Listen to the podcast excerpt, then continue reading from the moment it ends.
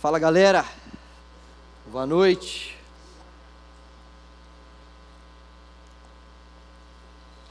Sejam bem-vindos aqueles que nos visitam, você que já é da casa. Vamos mais uma vez refletir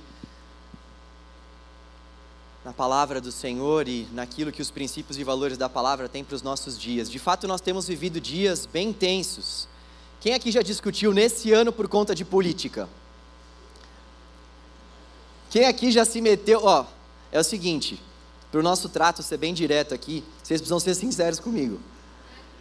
Quem aqui nesse ano já discutiu com alguém por causa de política? Talvez você esteja negociando consigo mesmo. Não, mas não foi uma discussão. A gente só conversou.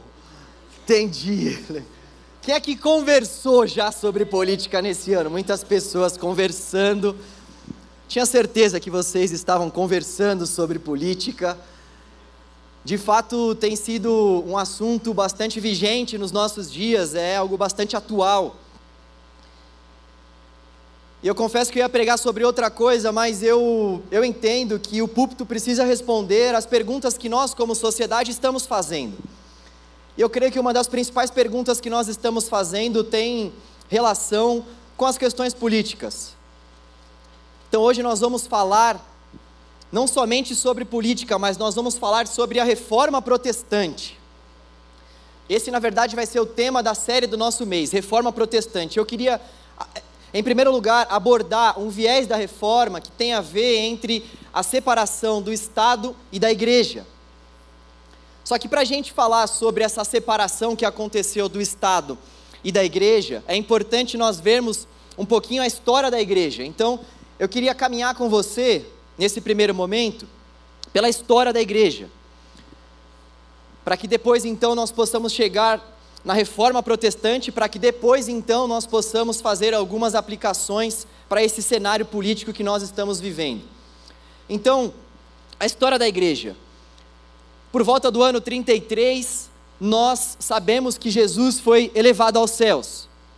O ministério de Jesus, para grande parte dos teólogos, teve por volta de três anos. No ano 33, então, ele foi elevado aos céus, e nós temos, a partir de então, a produção dos evangelhos, a produção de muitos textos, que nós hoje em dia consideramos como palavra de Deus. E Jesus, quando foi elevado aos céus, a partir do momento que Jesus foi elevado aos céus, a igreja já passava por perseguições, a igreja já era perseguida. Nós vemos que em Atos 1, Jesus foi elevado aos céus, Atos 2, o Espírito foi derramado. Atos 3, Pedro discursa para uma multidão e essa multidão se rende aos pés do Senhor, ou melhor, parte dessa multidão. Atos 4, nós já vemos que os discípulos já estavam sendo perseguidos pelo sinédrio, pelo fato deles terem curado um mendigo aleijado que estava à beira do templo e pelo fato deles estarem falando que em Jesus há ressurreição dos mortos. Eles então foram colocados de lado pelo sinédrio Sinédrio era uma espécie de um supremo tribunal dos judeus, e eles disseram para os discípulos que não era mais para eles falarem sobre a ressurreição de Jesus, sobre o nome de Jesus, e eles então se negaram a cumprir com essa ordem. Eles falaram: Nós não vamos parar de falar sobre Jesus. Mas é interessante nós percebemos que logo nesse começo da formação da igreja, a igreja já passava por perseguições. Depois os anos vão avançando, nós vemos que por volta do ano 41, o imperador chamado Cláudio assume o comando. É importante nós entendermos que nesse período o povo de Deus estava sendo subjugado, escravizado pelos romanos. Então, o povo de Deus não gozava de liberdade territorial, eles tinham uma certa liberdade de culto. Isso engloba aquilo que nós podemos chamar de pax romana. Os romanos eles dominavam os povos, e eles davam a esses povos liberdade de culto. Esses povos tinham que pagar impostos para Roma, eles deviam satisfações a Roma, mas eles tinham liberdade de culto. Então, por volta do ano 41, o imperador romano, chamado Cláudio, estava governando a cidade de Roma. E nós vemos relatos em Atos, capítulo 18, que esse imperador Cláudio, eles foram, eles, ele expulsou alguns cristãos de Roma. Nós vemos Paulo relatando isso lá em Atos capítulo 18. Então, Cláudio ele expulsou esses cristãos de Roma por volta do ano 48. Preciso que você me acompanhe aqui. Ano 33, Jesus é elevado aos céus, a igreja já está sofrendo perseguições, ainda nem tanto por parte do Império Romano, mas já sofre por parte dos próprios judeus que não se converteram ao cristianismo ou a Cristo. Por volta do ano 41 até o ano 54, Cláudio governa a cidade de Roma e ele expulsa os cristãos de Roma, ou alguns cristãos de Roma. Depois nós vemos que, após Cláudio exercer o seu governo, quem assume é Nero. Nero governa de 54 até por volta de 68 depois de Cristo. E Nero, ele, ele faz atrocidades com os cristãos. Nero, por volta do ano 64, ele incendeia a cidade de Roma. Muitos vão dizer que, na verdade, não foi ele, alguns vão dizer que foi ele, mas fato é que a cidade de Roma ficou incendiada e o Nero colocou a culpa nos cristãos. E os cristãos que já eram perseguidos começaram a ser ainda mais perseguidos por conta dessa acusação do próprio imperador. Nero estava diante de uma situação extremamente complicada, onde ele estava vendo a cidade que ele governava pegando fogo, e ele colocou a culpa nos cristãos, que já eram tidos como mais vulneráveis, já eram um povo já que já sofria perseguição mesmo. Então, ele colocou a culpa em quem estava mais fácil para ele colocar a culpa. Nós vemos que por volta do ano 70, o templo em Jerusalém é destruído. Nós vemos que depois do reinado de Nero, quem assume é Vespasiano, por volta do ano 69 até o ano 79. E foi no, no reinado de Vespasiano, por volta do ano 72, que o Coliseu foi construído. E na inauguração do Coliseu, mais de 10 mil crentes foram mortos cruelmente. Mortos cruelmente, sendo degolados por animais, entre outras brincadeiras que o imperador fazia com os cristãos. Era um verdadeiro espetáculo público, a morte dos cristãos sendo vista por uma multidão. E é importante nós lembrarmos também que nesse reinado, ou melhor, no reinado de Nero, os cristãos eles foram mortos em praças públicas. Nero mandava colocar piche nos cristãos para que realmente eles pegassem mais fogo ainda e ele queimava os cristãos em praça pública. Nós vemos quando o próximo imperador, Vespasiano, assume, isso não mudou, pelo contrário, isso só foi se agravando cada vez mais. E aí nós temos uma sequência de imperadores que também iam impondo uma série de restrições à fé cristã, iam perseguindo de uma forma muito, muito profunda aos cristãos, de uma forma muito tensa, muito cruel. Os cristãos morriam simplesmente por acreditarem em Cristo. Eles não precisavam de nenhuma outra razão, de nenhum outro motivo para matar os cristãos. E nós vemos então que uma sequência de imperadores se instalou até por volta do ano 313, quando Constantino assume. Quando Constantino assume, algo diferente daquilo que estava acontecendo, passa de fato a entrar em vigor.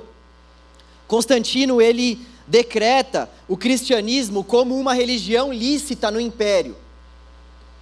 Em primeiro lugar, ele diz então que ser cristão não era sinônimo de ser, de ser perseguido. E depois, num primeiro momento, muitos historiadores vão dizer que ele passou por um processo tão, tão, tão quanto questionável de conversão, e então ele de fato estabeleceu o cristianismo como a religião oficial do império. Primeiro, então, ele diz que os cristãos podem ser cristãos, que a religião cristã é lícita no Império Romano. Depois, ele passa a se tornar um cristão também. A história não entra muito nos méritos se ele acabou se convertendo de fato ou não, nós não podemos fazer esse tipo de afirmação. Isso talvez nem seja tão relevante para nós. Fato é que, durante o reinado dele, o cristianismo então passou a ser a religião oficial do império. Isso foi bom por um lado, porque os cristãos pararam de ser perseguidos, os cristãos pararam de ser mortos, simplesmente pelo fato de professarem a fé em Cristo. Mas por outro lado, isso foi péssimo para a igreja.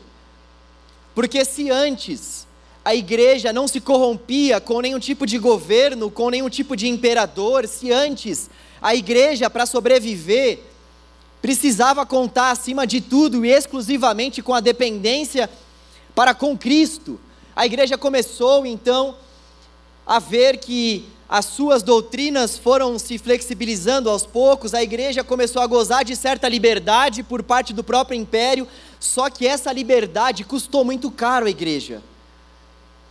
Essa liberdade fez com que a igreja fosse fazendo alianças com o império, fosse permitindo com que o império fosse metendo cada vez mais o bedelho naquilo que é santo, que é a igreja do Senhor. Foi bom por um lado e foi péssimo pelo outro lado. E aí, a partir de então, nós vemos que o cristianismo ele foi crescendo de uma maneira bastante avassaladora, mas ao mesmo tempo de uma maneira um tanto quanto questionável, porque como eu falei, é muito mais fácil você ser um cristão quando a religião cristã é a religião oficial do império. Com certeza existiam muito mais crentes por pura conivência, porque não queriam se dar mal com o império, porque não queriam ficar mal com o imperador, e eles então aderiam à fé cristã por conta de certos benefícios que eles teriam por serem cristãos. Então não tinha mais aquele negócio de eu sou cristão, ainda que eu não tenha nenhum benefício pelo fato de ser cristão, eu vou continuar sendo cristão porque Cristo me alcançou e a minha vida é dele. Isso estava cada vez mais difícil de acontecer, de ser visto. E nós vemos que alguns imperadores vêm na sequência depois de Constantino, e por volta do ano 604, o imperador Focas nomeia Nicolau I, que era bispo de Roma.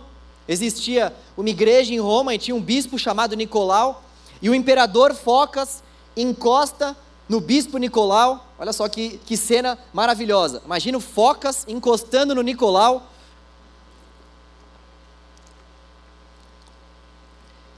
E fazendo um convite para Nicolau, para que Nicolau fosse o bispo da igreja universal de Cristo. E Nicolau se nega a fazer isso, porque ele diz que não existe nenhum outro bispo universal da igreja a não ser o próprio Cristo. Nicolau deu uma de leve no Focas. Também alguém com esse nome, né? Merece, né? Tem algum Focas aqui no nosso meio? Me perdoe, viu? Alguém levantou a mão ali? É sério que você chama Focas? Não, né? Tá bom.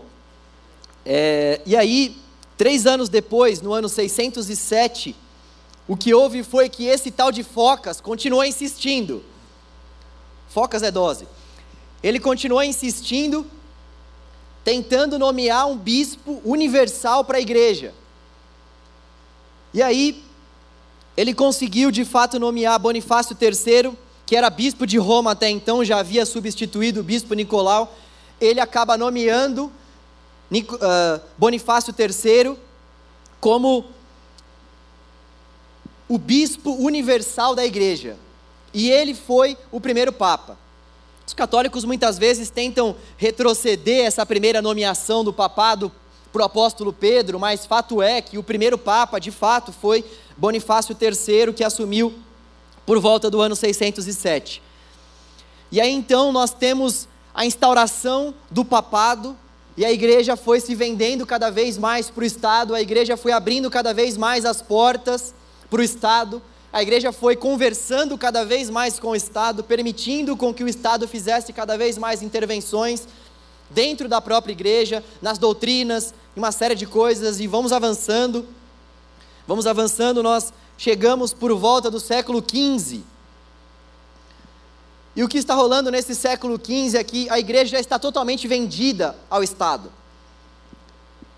A igreja está tão vendida, mas tão vendida, que na verdade os bispos, eles tinham constantes conversas com os imperadores e governantes da época, e eles tomavam as decisões em conjunto sobre aquilo que deveria ser falado na igreja, aquilo que deveria ser propagado na igreja, e nós vemos que existia uma prática totalmente pecaminosa que acontecia na igreja naquela época, que era a venda de indulgências, ou seja, a venda de perdão. A igreja ela concedia perdão às pessoas a partir do momento que as pessoas pagassem por esse perdão.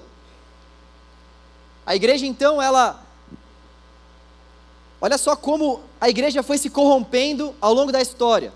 Imagina o seguinte: imagina que você fazia parte da igreja e você encostava lá no bispo, no padre ou quem quer que seja, e você, pô, padre, bispo, pequei. Fica tranquilo.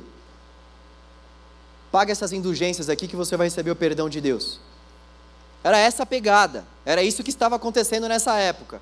E aí, por volta do século XV, então, nós vemos que alguns precursores foram sendo levantados por Deus em relação à reforma que estaria por vir no século XVI.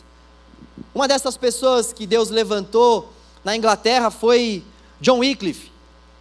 Foi um homem que foi usado tremendamente por Deus para falar contra essa série de heresias que estavam rolando na igreja.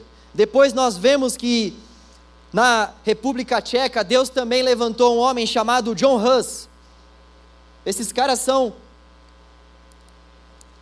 os que muitos chamam de antecessores da reforma. Muitas vezes a gente vê o nome de Lutero, a gente vê o nome de Calvino e de outros grandes reformadores e a gente nem se, se dá conta que uma série de pessoas passaram antes deles, que uma série de pessoas foram levantadas antes deles até o ápice de fato da reforma acontecer. Então, uma coisa bem interessante é que quando John Hus estava prestes a morrer, ele profetizou acerca da vinda de Lutero, acerca da vida de Martim Lutero. Ele disse o seguinte: Hoje vocês queimarão um ganso. Ele estava sendo morto, queimado. Hoje vocês queimarão um ganso, que é Hus em tcheco. Ele estava fazendo uma comparação com o nome dele. Porém, daqui a 100 anos, vocês irão escutar um cisne cantando, vocês não irão queimá-lo, terão de ouvi-lo. Esse cisne era Martim Lutero, que surgiu por volta de 100 anos depois. Nós chegamos então no século XVI. Vocês estão comigo aqui? Estou tomando uma água para dar umas pausas aqui, tudo estratégico. Chegamos no século XVI. Chegamos no século da reforma. A igreja então estava se vendendo cada vez mais aos imperadores, aos governantes, ao Estado. E Deus foi levantando homens, Deus foi levantando mulheres que não se conformavam com aquela aliança que a igreja estava fazendo com o Estado. E no ápice dessa inconformação, nós vemos então que Martim Lutero escreve 95 teses e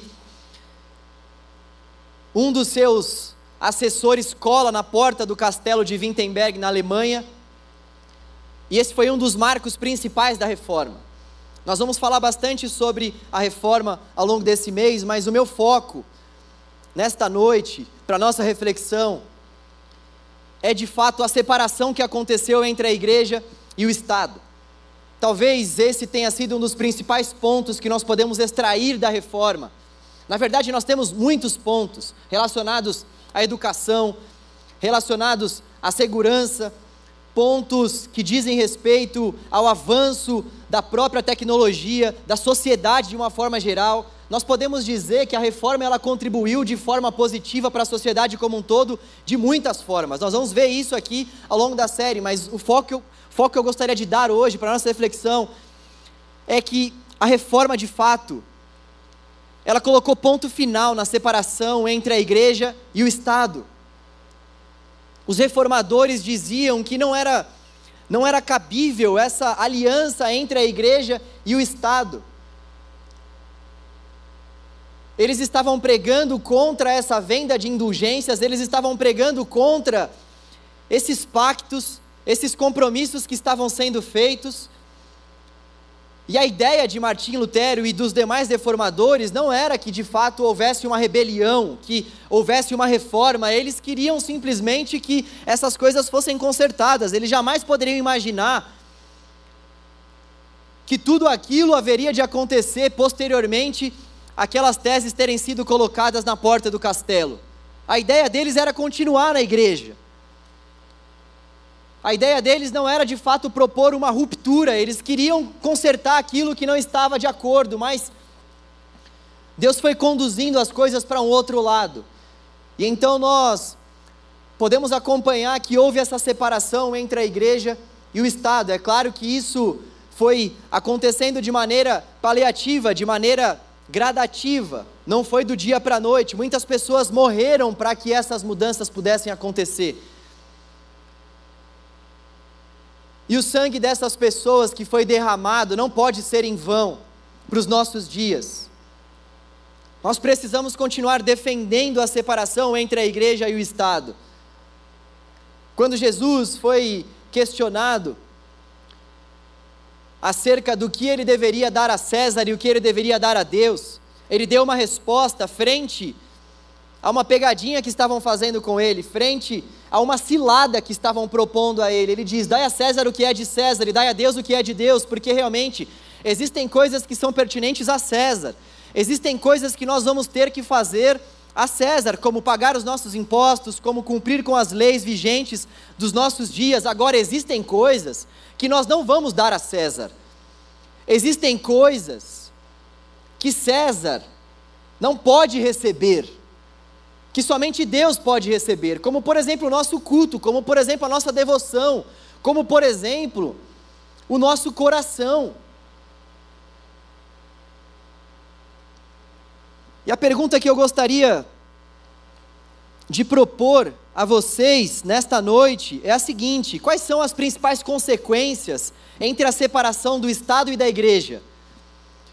Beleza, nós vimos a história da igreja de uma forma bem enxuta, bem rápida, e nós pudemos perceber que um dos principais pontos da reforma foi ter gerado essa separação entre a igreja e o Estado. Agora, quais são as consequências disso para nós, nos nossos dias, frente a esse cenário tão polarizado e plural que nós temos vivido, das eleições e dessa briga entre candidatos e dessa briga entre nós, cristãos, para decidir em qual candidato nós vamos votar? Em primeiro lugar, que nós podemos extrair do fato de que existe uma separação que precisa ser feita entre igreja e Estado é que Deus não tem candidato favorito. Deus não tem um candidato favorito. É Deus quem institui as autoridades e ele faz isso com dois principais propósitos: para que as autoridades possam promover o bem e para que as autoridades possam refrear o mal. Mas dizer que é Deus quem institui as autoridades não é dizer que Deus nos indica um candidato favorito. Dizer que é Deus quem permite com que as autoridades sejam estabelecidas e, em última instância, é Ele quem permite com que essas autoridades ocupem certos postos, não é o mesmo que dizer que Deus tem indicações a fazer acerca de candidatos. E tendo posto isso, nós não podemos colocar o campo do voto no campo, ou melhor, na categoria de pecado. Nós não podemos dizer, por exemplo, que quem vota nulo ou quem vota em branco está pecando. Nós não podemos dizer que quem vota em um candidato em detrimento do outro está pecando. Nós não temos um texto normativo para afirmar que isso seja pecado. Nós podemos sim ter convicções teológicas, partidárias, ideológicas. Isso faz parte de quem vive dentro de uma democracia. Mas até aí nós colocarmos o campo do voto na categoria de pecado, nós estamos colocando palavras na boca de Deus, nós estamos falando em nome de Deus de maneira falsa, de maneira falaciosa, nós não temos margem bíblica para isso. Por mais que isso seja algo difícil da gente ouvir, porque os tempos estão tão aflorados que a convicção que eu tenho tem que ser a mesma que você tem. Se não for, anátema, você está cometendo um pecado, você não está fazendo de fato a vontade de Deus. Você não está cumprindo com o propósito que Deus estabeleceu para você na face dessa terra, simplesmente porque você votou nulo ou porque você não votou no cara que eu votei. Que absurdo!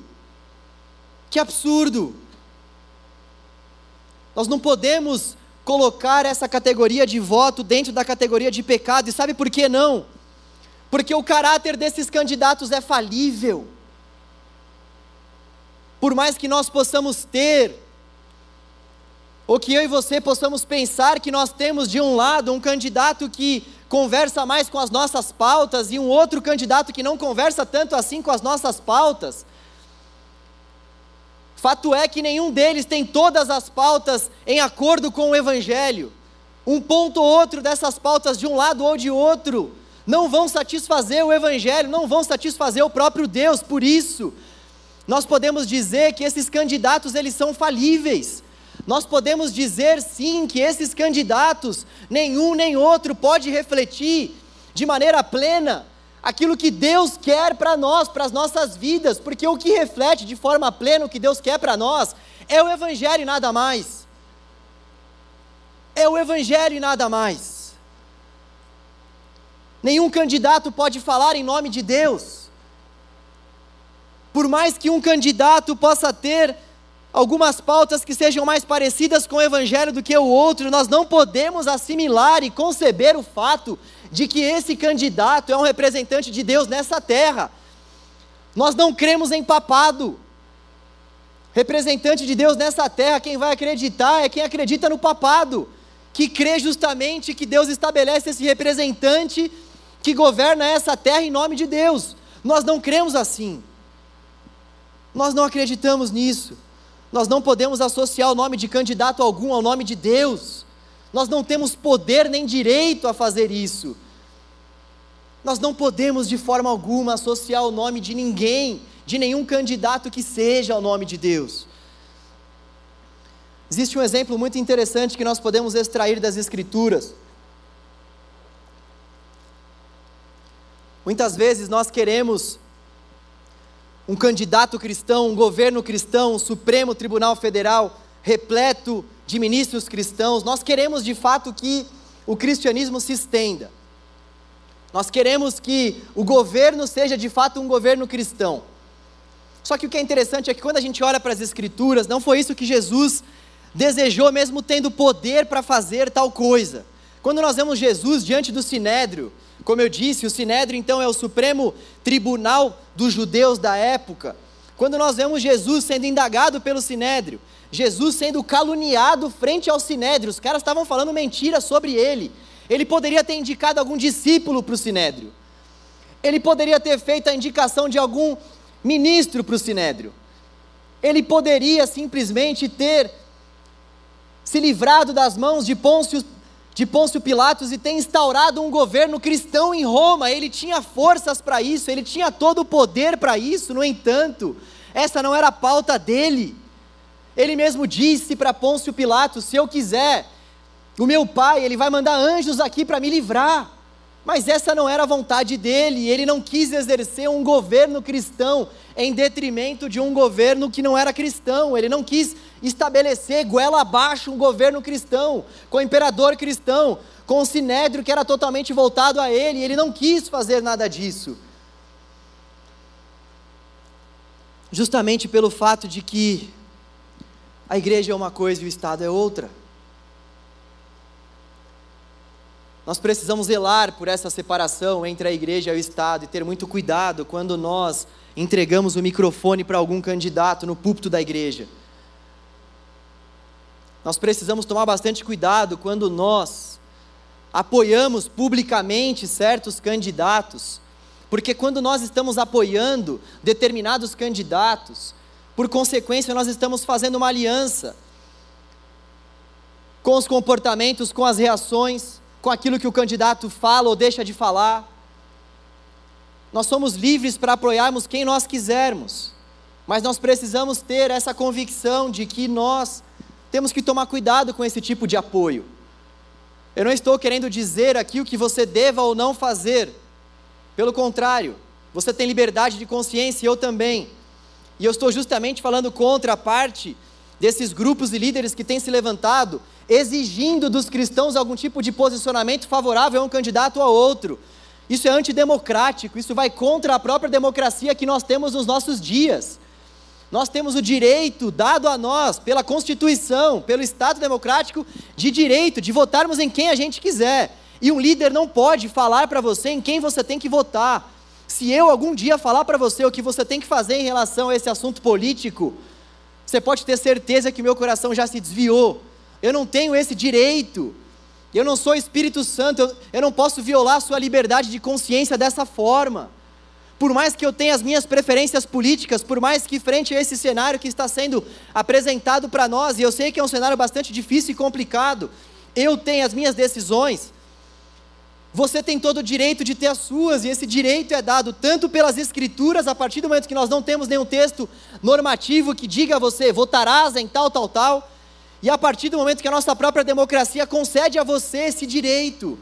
Então, se você quiser apoiar algum tipo de candidato, você pode fazer isso, você é livre para fazer isso, mas não obrigue as pessoas para que elas também apoiem publicamente algum tipo de candidato. As pessoas também são livres para apoiarem ou não um determinado candidato. A separação entre a igreja e o Estado custou a vida de muitos dos nossos antepassados. Nós não podemos, de fato, achar que o sangue derramado por eles foi em vão. Nós precisamos zelar pela imagem da igreja. O que será de nós se nós de uma forma pública, estivermos entregando os nossos púlpitos para certos candidatos e depois esses candidatos tiverem de fato reações totalmente avessas com o Evangelho, como ficará a igreja diante da sociedade? Como ficará a igreja frente aos incrédulos? Em segundo lugar, um outro ponto que nós podemos extrair entre essa consequência da separação da igreja e do Estado é que somente o Evangelho é o plano perfeito de Deus para a humanidade. Nós falamos um pouco sobre isso quando nós refletimos sobre o cristão e a política, e é importante nós reforçarmos isso. O Evangelho somente é o plano perfeito de Deus para a humanidade. A agenda do Evangelho jamais será representada por partido algum. E nós vivemos num tempo extremamente pluralizado. Gente, que palavra, hein? Peraí. E um tempo onde parece que nós temos esses dois espectros e nós temos que tomar uma decisão. E muitas vezes nós colocamos um dos espectros como se esse espectro representasse o evangelho. Assim, não, beleza, você é cristão, então tá bom, então você é desse espectro aqui, não tem nem como negar. Não! Nós não podemos cometer esse anacronismo. Primeiro, que o Evangelho ele é anterior a todos esses espectros. Nós não podemos tentar encaixar o Evangelho a um espectro. O Evangelho não deve ser encaixado a nenhum desses espectros vigentes. O que nós temos que fazer é analisar essas propostas de ambos espectros e, à luz do Evangelho, tomarmos as nossas decisões. Analisarmos de fato aquilo que cada um desses lados, ou cada uma dessas propostas, cada um desses sistemas de governo propõe a nós. E à luz do Evangelho, sabermos tomar as nossas decisões. E talvez o ponto mais importante seja o seguinte: nós precisamos aprender a enxergar as heresias, os falsos ensinos em cada um desses espectros porque muitas vezes o que eu percebo que acontece é que a gente acaba fechando com um determinado espectro específico e a gente fecha com esse espectro e já nem sabe mais fazer uma diferenciação entre os pontos que são pregados nesse espectro e o Evangelho. A gente acaba aderindo todos esses ensinamentos que aparecem nesse espectro como se tudo que aparecesse ali fosse algo de Deus para as nossas vidas, sendo que na verdade são doutrinas compiladas por seres humanos falíveis como eu e você. Por isso, por mais que você tenha a sua preferência política, e você é livre para tê-la. Eu e você precisamos saber separar, saber distinguir qual que é o ponto desse espectro que fere o evangelho. E fato é que de um lado ou de outro nós vamos ter pontos que vão ferir o evangelho, nós vamos ter que tomar uma decisão em relação a qual lado vai ferir menos o evangelho. Mas nós precisamos ter, de fato, esse senso crítico apurado. Porque quando nós defendemos o Evangelho e não defendemos um candidato específico, nós estamos livres das acusações, nós estamos livres dos ataques. É claro, quando eu digo livre, nós poderemos sofrer sim ataques, mas eu tenho certeza que quando nós defendemos o Evangelho e não um candidato, a consciência da igreja estará muito mais limpa, caso ela defendesse de maneira aberta determinado candidato ou espectro. Nós defendemos o Evangelho nós apoiamos o Evangelho e nós tomamos decisões com os nossos pés no Evangelho e decidimos qual candidato se parece menos com o diabo. Saiu, gente, desculpa, não era para ter saído isso. Espera aí. Mas acima de tudo, corta essa parte aí, vai, eu posso ter problemas. Eu não falei nada demais também. Ó, não estou arrependido, não. Olha só. Passou o arrependimento. Foi só remorso. Então, é importante nós percebermos que somente o Evangelho pode trazer solução para o problema que assola a raça humana. Eu gostaria muito que vocês, que eu, que nós pudéssemos ter essa compreensão, porque, gente, eu falo muito isso aqui, isso talvez tenha sido, ao longo dos últimos anos, um dos principais desafios que nós jovens temos, que é o de não nos filiarmos a nenhum tipo de partido ou bandeira ideológica. Sabe, é muito triste quando nós vemos essas bandeiras sendo levantadas por aí, bandeiras de movimentos humanos sendo levantadas por aí, tentando trazer uma solução para a nossa sociedade e para o problema, muitas vezes, que assola a nossa sociedade, ou para os problemas que assolam a nossa sociedade. Quando a gente vê essas pessoas se levantando, muitas vezes, com pautas humanas, não redentivas, quando nós vemos essas pessoas muitas vezes se levantando, eu já vi particularmente muita gente que se levanta, e quando você começa a pesquisar um pouco mais sobre o histórico da pessoa, você vê que essa pessoa já passou pela igreja. Muitas pessoas que hoje levantam a bandeira desses movimentos, obrigado, levantam a bandeira desses movimentos ideológicos humanos, já passaram pela igreja, estavam aqui. Não aqui no canal jovem, né? Aqui é modo de dizer, tá? Tá amarrado, hein? estavam na igreja, estavam frequentando os nossos cultos, estavam ouvindo o Evangelho, mas em algum momento da vida acharam que o Evangelho não era suficiente para responder aos anseios da humanidade, e aí eles acabaram migrando para esses movimentos, achando que nesses movimentos, nesses ensinos que são propagados nessas bandeiras, eles teriam algum tipo de resposta para as queixas e aflições da comunidade, da sociedade de uma forma geral, mas deixa eu te falar uma coisa. O problema do ser humano só pode ser resolvido com o Evangelho. Somente o Evangelho pode de fato nos levar de volta a Deus, estabelecer um caminho de volta ao nosso Criador. Somente um plano traçado pelo próprio Criador pode nos levar de volta a esse mesmo Criador. Existe um vazio no nosso coração que só pode ser preenchido com o dedo, com a mão, com a presença daquele que nos criou. O nosso coração carece, o nosso coração, ele está afastado dessa presença manifesta de Deus, dessa glória de Deus, que nós perdemos com o nosso pai e com a nossa mãe, lá na criação. O nosso coração grita por redenção, o nosso coração grita por resgate. O nosso coração grita de fato para que o problema do nosso pecado seja solucionado, e só o sangue de Jesus pode trazer solução para os nossos pecados. Só a cruz de Cristo é de fato a mensagem que pode nos salvar, e é só o Evangelho que é o poder de Deus para fazer com que isso aconteça. Então, é por isso que nós não precisamos defender candidato algum. É por isso que nós não precisamos defender ideologia alguma, ainda que nós tenhamos que votar, exercer o nosso direito de cidadão, ainda que eu e você possamos fazer isso.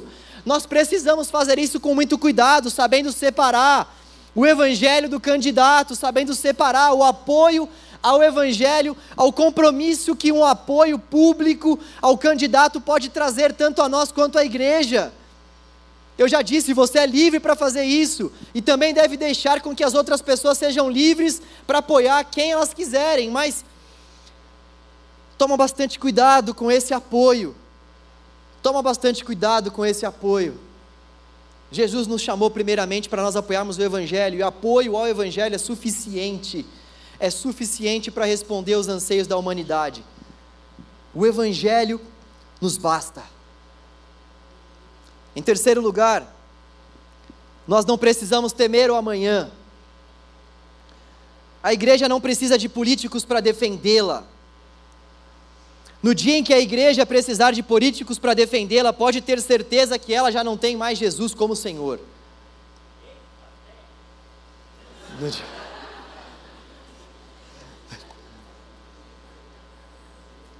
no dia que nós, como igreja, precisarmos de um político para nos defendermos, com certeza nós não temos mais Jesus como Senhor.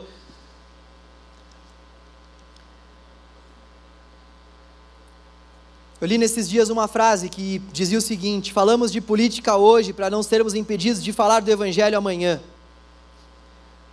Falamos de política hoje para não sermos impedidos de falar do Evangelho amanhã. Você acha que essa frase é verdadeira? Dá uma olhada na história da igreja. Lembrem-se daquilo que nós falamos no começo dessa pregação.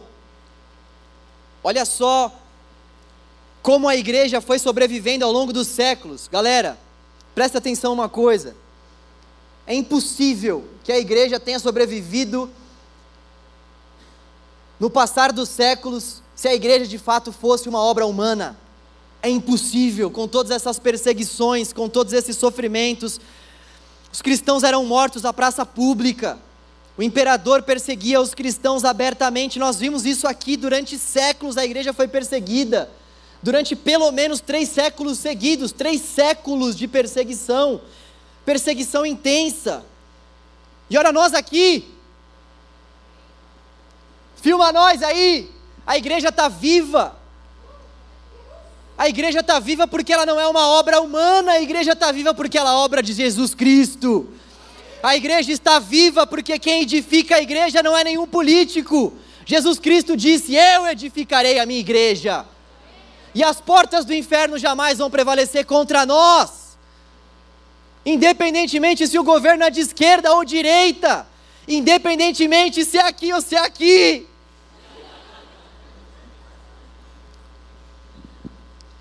Jesus, Pastor Jonas, te amo, meu amigo. Eu amo pastorear o canal, pastor.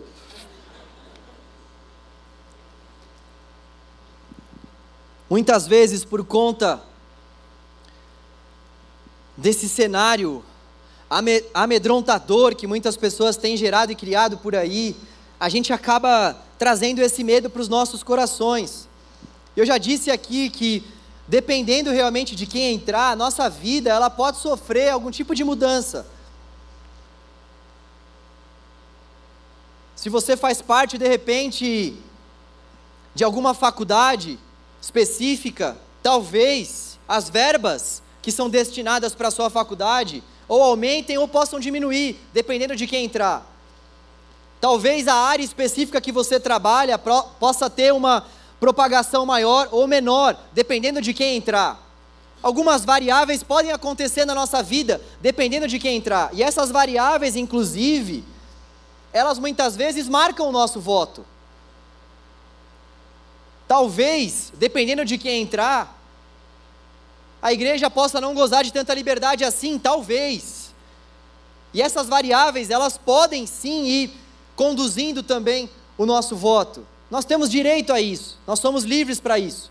Mas, no entanto, nós não podemos associar o fato de que essas variáveis, tendo ocorrido, independentemente do governo que vai entrar, nós não podemos achar que essas variáveis elas podem mudar o curso da nossa vida, porque a nossa vida está escrita na palma da mão de Deus.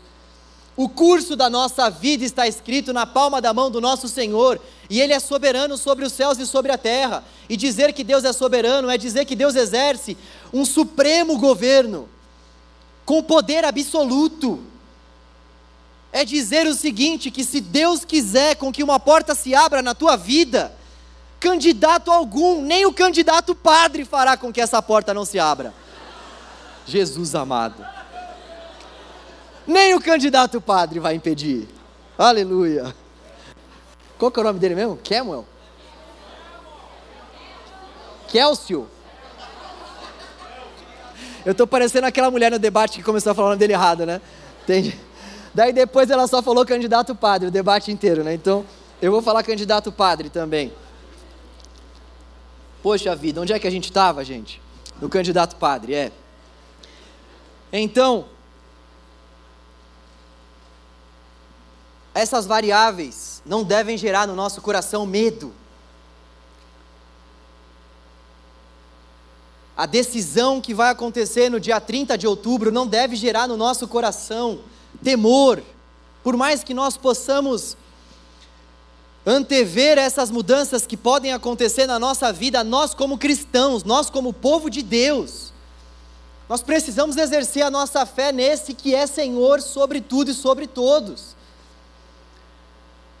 E o Tim Keller, em seu livro chamado Deuses Falsos, vai dizer que a idolatria política muitas vezes reflete o medo que nós temos no nosso coração. Existem muitas pessoas que têm candidatos de estimação e que se apegam a determinados candidatos de tal forma que beiram a idolatria por medo, porque tem medo realmente do que pode acontecer se o seu candidato não entrar. Então, é mais ou menos o seguinte: se o meu candidato não entrar, ferrou para mim.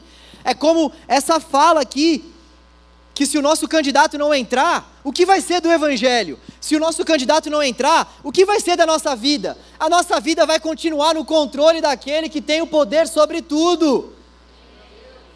Agindo Deus, quem vai impedir? Gente, o nosso Deus é aquele que dá ordem às estrelas, o nosso Deus é aquele que trata as nações como gotas num balde, Isaías 40. Imagina uma gotinha caindo num balde, pá, caiu Brasil, pá, caiu Argentina, pá, caiu Afeganistão. Olha como ele trata as nações. Ele sabe quantos fios de cabelo nós temos na cabeça. Ele sabe quando uma folha cai de uma árvore, ele sabe. Ele sabe do nosso amanhã. Ele já sabe quem vai ser eleito. Ele já sabe que o Datafolha errou de novo. Ele já sabe. Ele já sabe. Ele já sabe. Ele já sabe. Tem que dar umas contraídas que esse tema é bem, né? Ele já sabe. E eu gostaria de dar algumas últimas recomendações a você, fazer algumas considerações finais. Antes, na verdade, eu queria dizer que assim, vocês vão me ouvir falando sobre isso até o dia 30 ainda, talvez depois do dia 30, então se eu for repetitivo, vocês fingem de conta que eu não falei, isso vai, vai ser bom para a nossa relação como um todo, tá? É, porque eu entendo que a gente precisa ouvir constantemente essas coisas e realmente a mídia tem se esforçado muito para que a gente possa viver em conflito uns com os outros, mas eu não gostaria que isso acontecesse dentro da igreja. Aquilo que nos une não é um candidato, Cristo é quem nos une.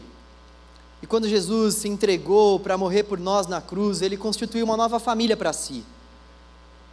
A família daqueles que se denominam seguidores de Jesus. Se você segue a Jesus, se você chama Deus de Pai, a pessoa que está do seu lado, a sua irmã. Eu tenho ficado muito triste ao ver que na igreja mesmo nós temos vivido muitas separações pessoas não têm respeitado a, a opinião umas das outras. E nós temos criado uma série de inimizades dentro da igreja por conta de um assunto que é sim importante, mas de um assunto que não é determinante para nós cristãos, porque para nós cristãos, o nosso passado já foi perdoado, o nosso presente é abençoado e o nosso futuro já foi garantido. O final do livro já está escrito. E para nós, de fato, o viver é Cristo e o morrer é lucro.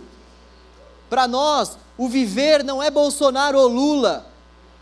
Para nós, o viver é Cristo.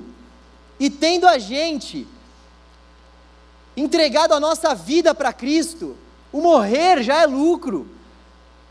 Então, quando nós aderimos a esse tipo de ensino, quando a gente acredita nesse tipo de fala do apóstolo Paulo aos Filipenses, lá no capítulo 1, quando a gente acredita nisso, não faz o menor sentido nós brigarmos uns com os outros por conta da nossa posição partidária, entenda. Nós não podemos perder a paz que nós temos uns com os outros por conta de um assunto como esse, por mais que esse assunto seja um assunto importante, essa não é a pauta principal do Evangelho. Nós devemos exercer o nosso direito como cidadãos. Eu não queria que vocês interpretassem a minha fala como, ah, ele é um alienado que não está nem aí para a sociedade. Não, nós devemos votar, nós devemos examinar as propostas dos candidatos. Nós devemos sim analisar essas propostas frente ao Evangelho, tendo o Evangelho como base, tomar as nossas decisões.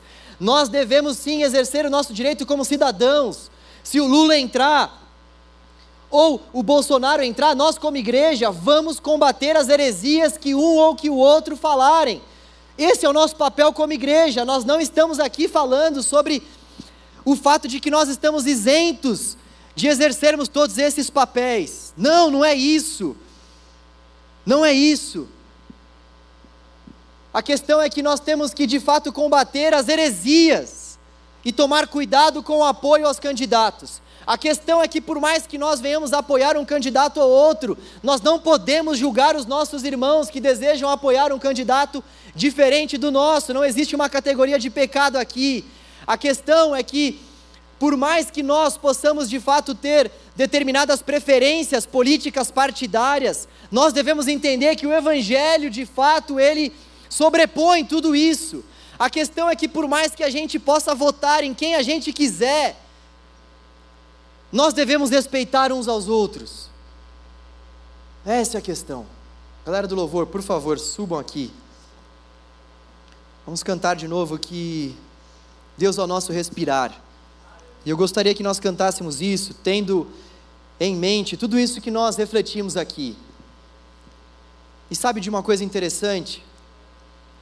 Independentemente de quem entrar, nós vamos continuar cantando esse louvor ao Senhor, porque Ele vai ser o nosso respirar para sempre. Ele vai ser o nosso pão. Ele vai ser aquele que dá sentido à nossa vida. Independentemente de tudo, independentemente do dia de amanhã, o Senhor vai ser tudo para nós. E é por isso que nós não, não podemos perder de vista o amor fraternal que nós devemos ter uns para com os outros. Nós precisamos combater as heresias e respeitar e amar as pessoas. Nós precisamos combater as falácias, mas respeitar e amar as pessoas.